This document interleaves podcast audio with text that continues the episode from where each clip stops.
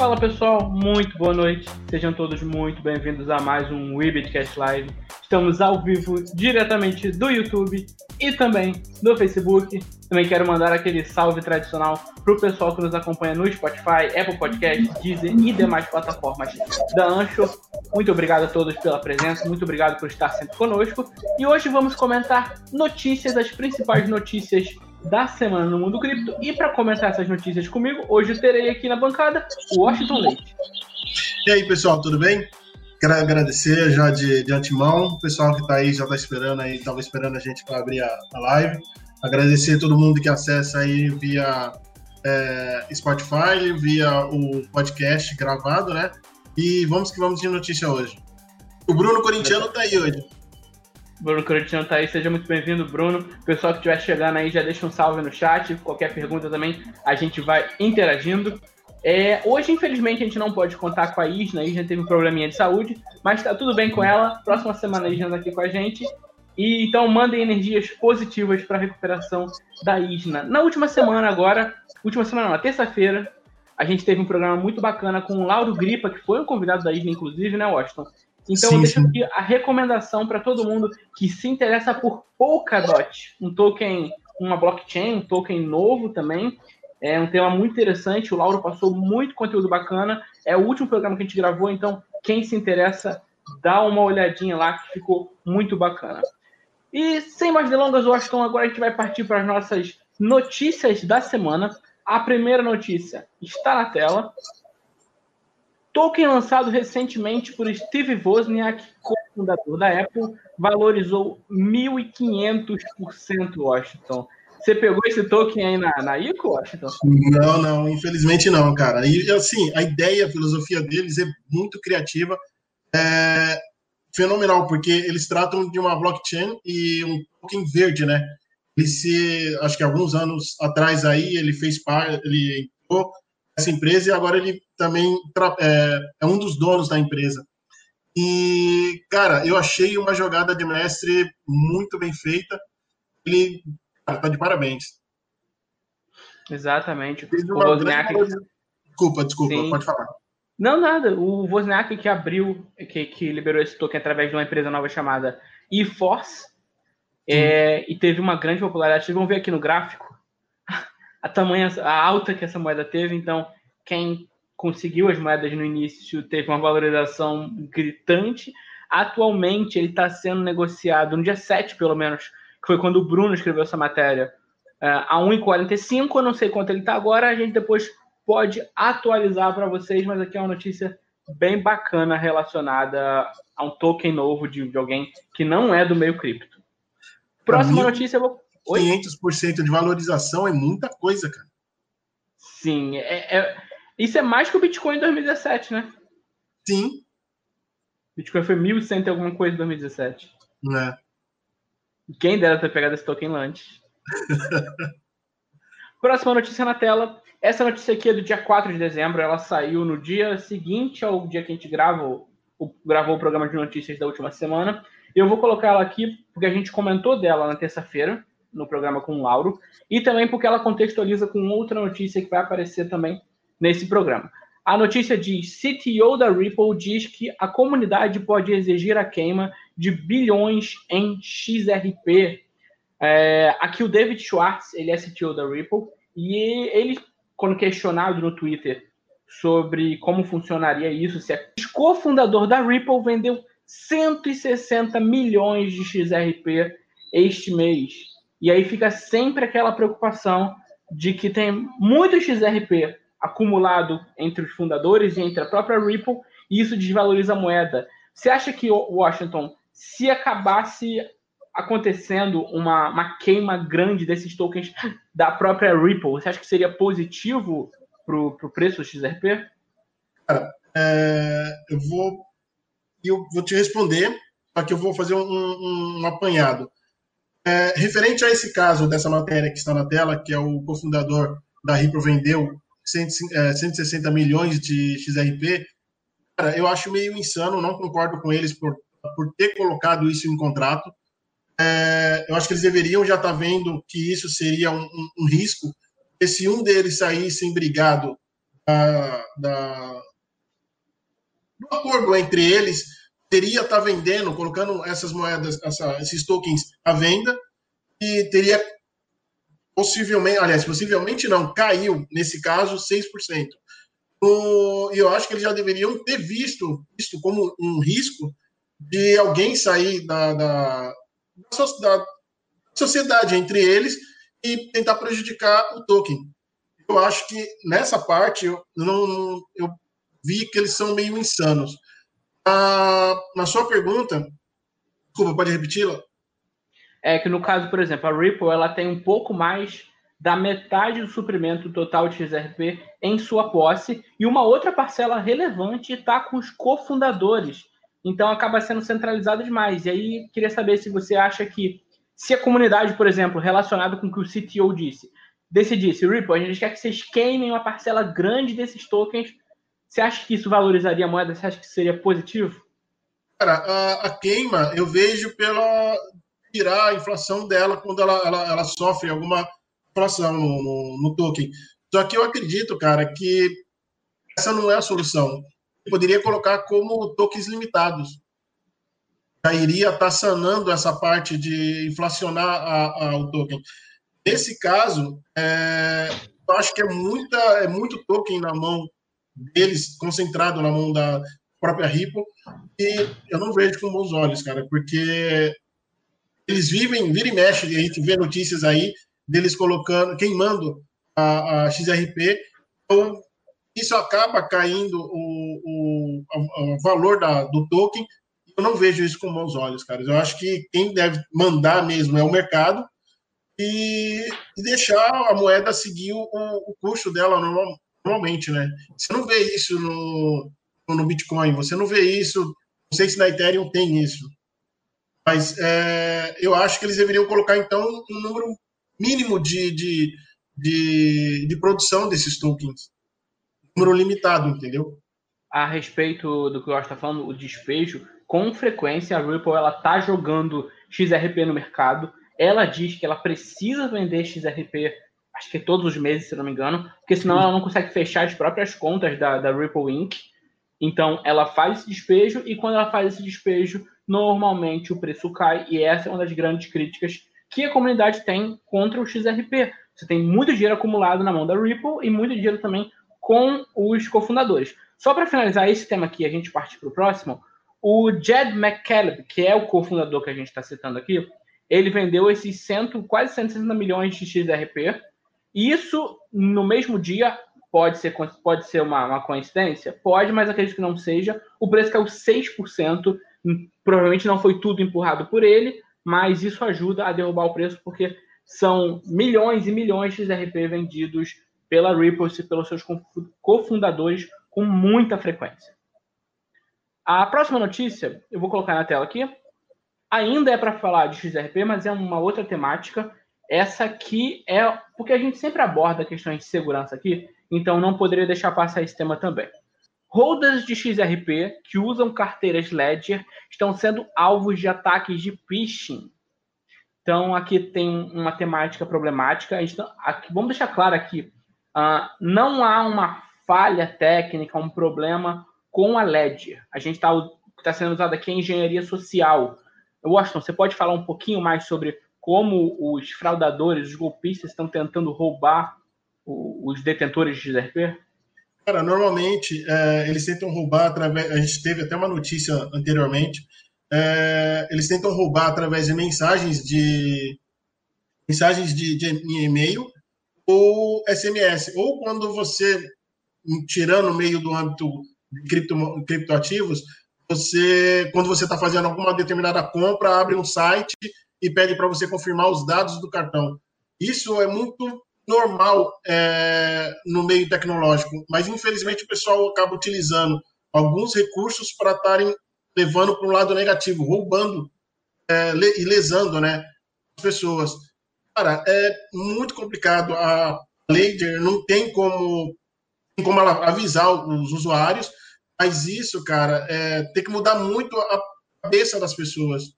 Não é porque eu recebi uma mensagem SMS ou uma mensagem de e-mail pedindo para eu clicar num link que eu vou lá e vou simplesmente vou clicar, porque muitas vezes o que está escrito ali que você está lendo é uma coisa, no link que está por trás da, da, da, escrita, que é o hiperlink, ele vai te levar para um outro local.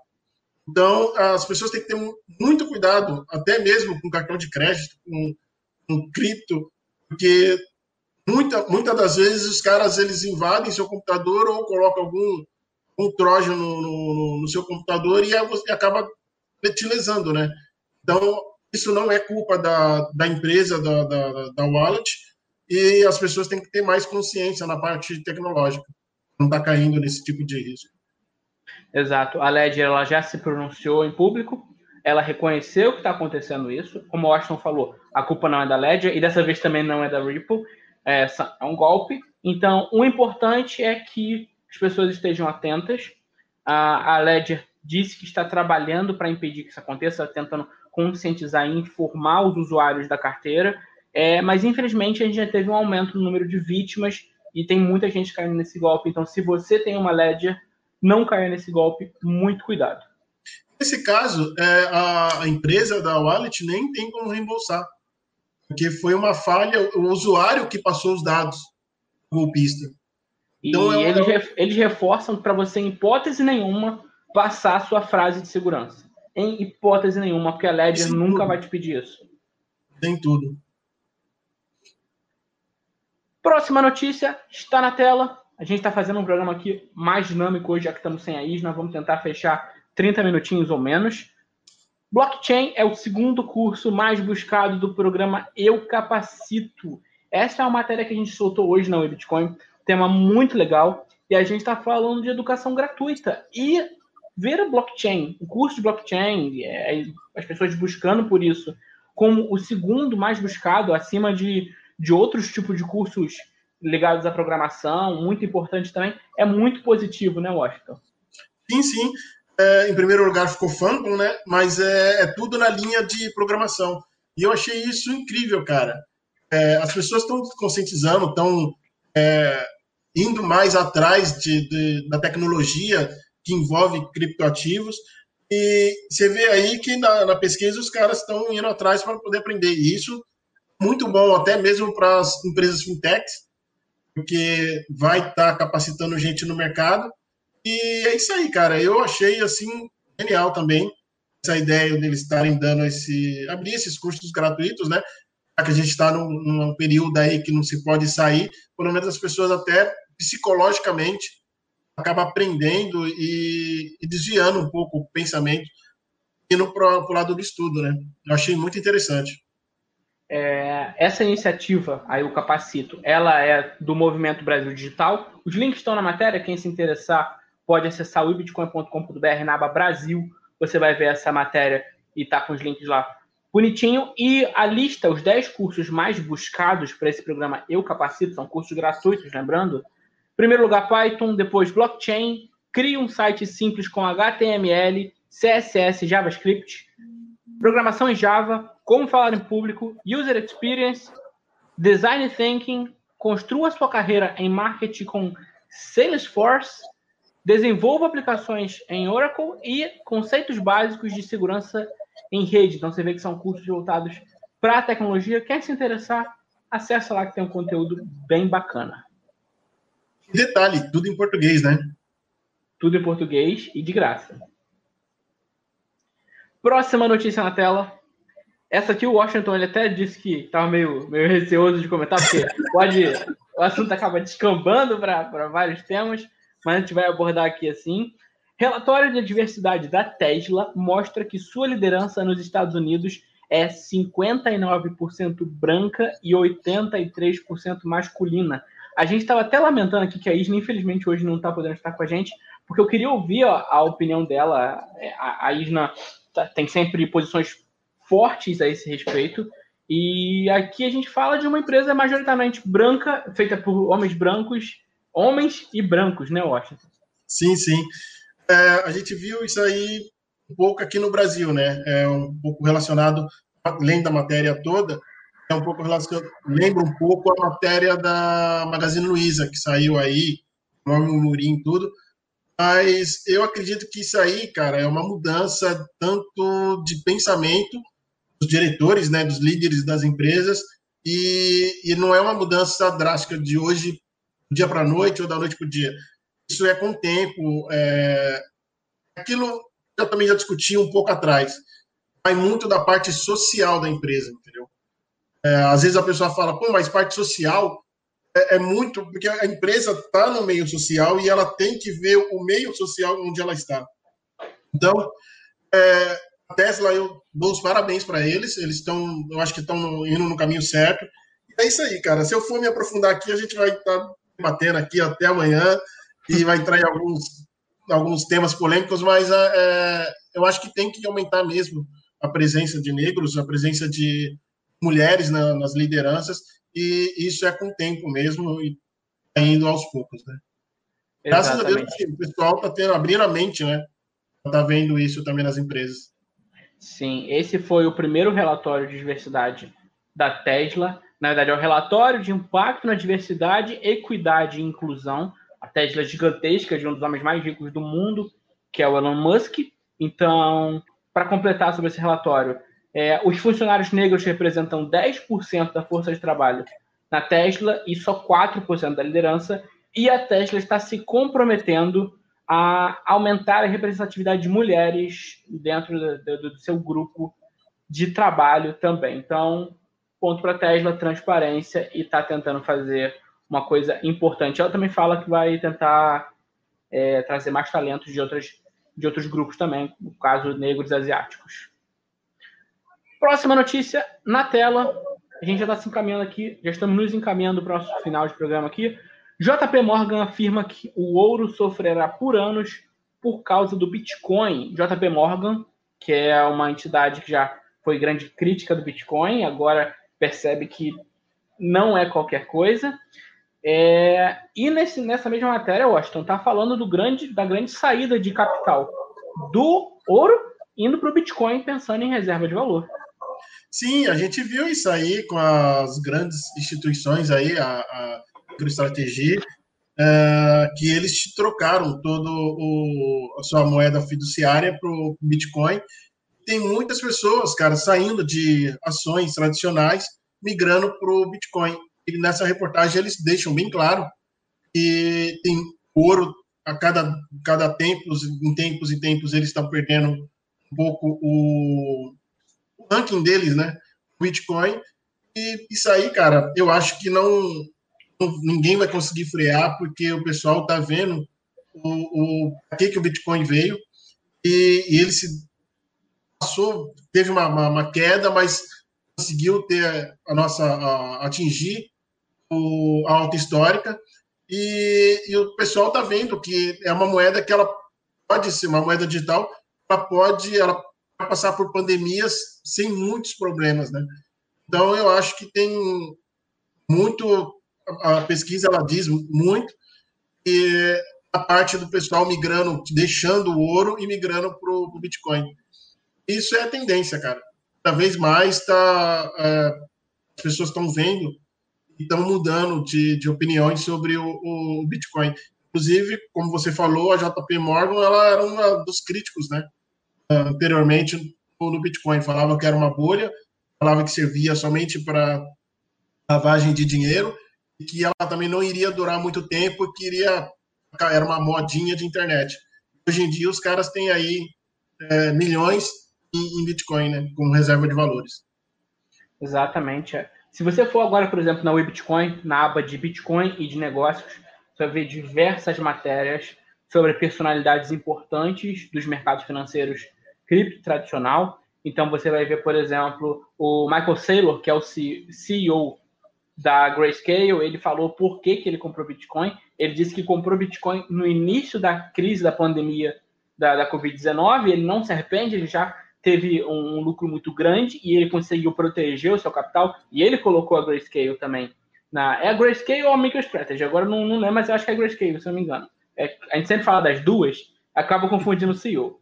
É, mas ele colocou esse valor. A gente tem outras, por exemplo, o Paul Tudor Jones, Lá em fevereiro eu já estava comprando Bitcoin. Então, tem muitas personalidades importantes que estão seja saindo do ouro para ir para o Bitcoin ou dividindo entre Bitcoin e ouro e muitas outras que vão estar falando a respeito de como o Bitcoin ele se torna um problema para o dólar, que cada vez mais desvalorizado as pessoas fogem de dólar, vão para o Bitcoin.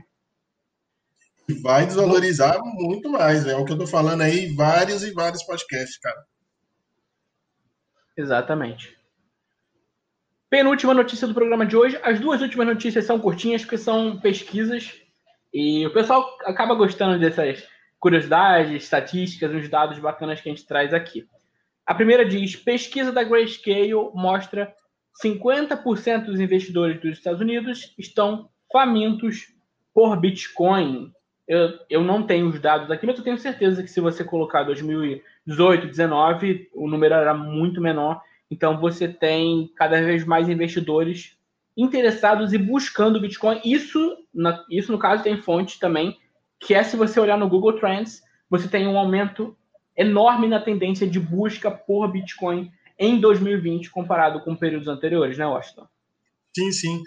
É, muitos são as empresas que acabaram entrando né, no, no mercado, isso acaba virando notícia e as pessoas acabam indo atrás para poder adquirir também. Cara, é, ainda bem né, que as pessoas começaram a abrir o, os olhos criptativo. Falo em termos tanto de Bitcoin como Ethereum, como as moedas em gerais. E é legal isso porque as pessoas acabam, acho que tinha que ter essa maturidade. É, ah, surgiu, tá aí, tá, sei lá, três anos, dois anos, ou cinco anos, vamos entrar no mercado.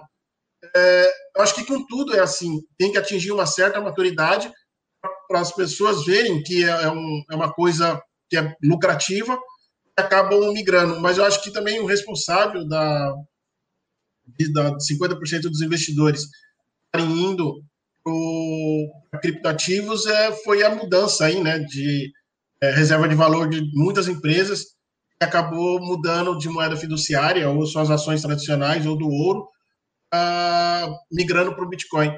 Então, isso, como são empresas renomadas e de nome, todo mundo já sabe que os caras não entram para perder. Então, acho que acabou induzindo o pessoal ver mais, ter mais olhos para o criptoativo e, e entrar no mercado. Perfeito, perfeito. Só uma correção aqui. O Michael Saylor, que eu mencionei agora há pouco, ele é CEO da MicroStrategy e não da Grayscale, tá? Como eu tinha dito, a gente acaba vetando os nomes das empresas institucionais que acaba confundindo os CEOs.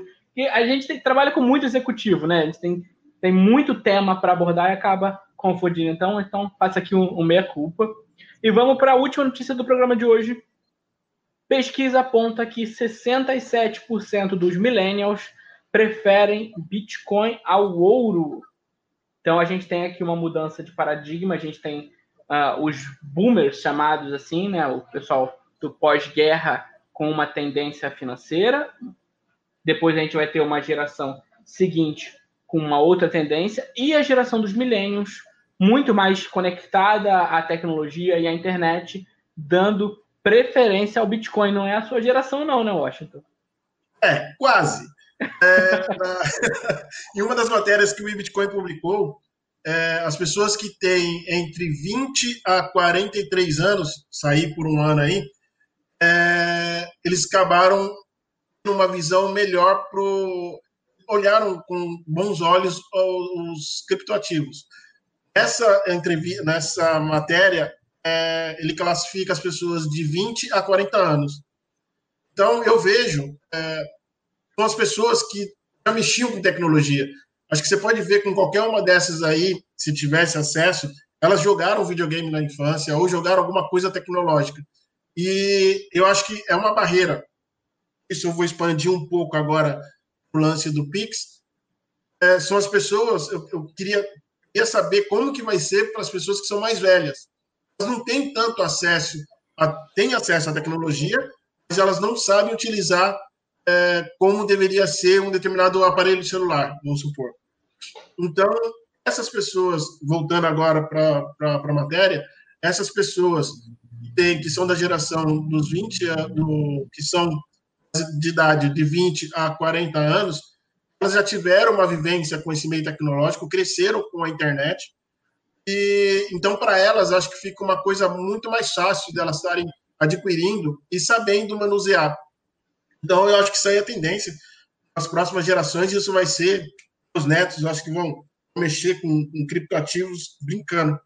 Entanto, nós tivemos uma certa dificuldade no início, mas eu acho que para eles vai ser praticamente normal isso.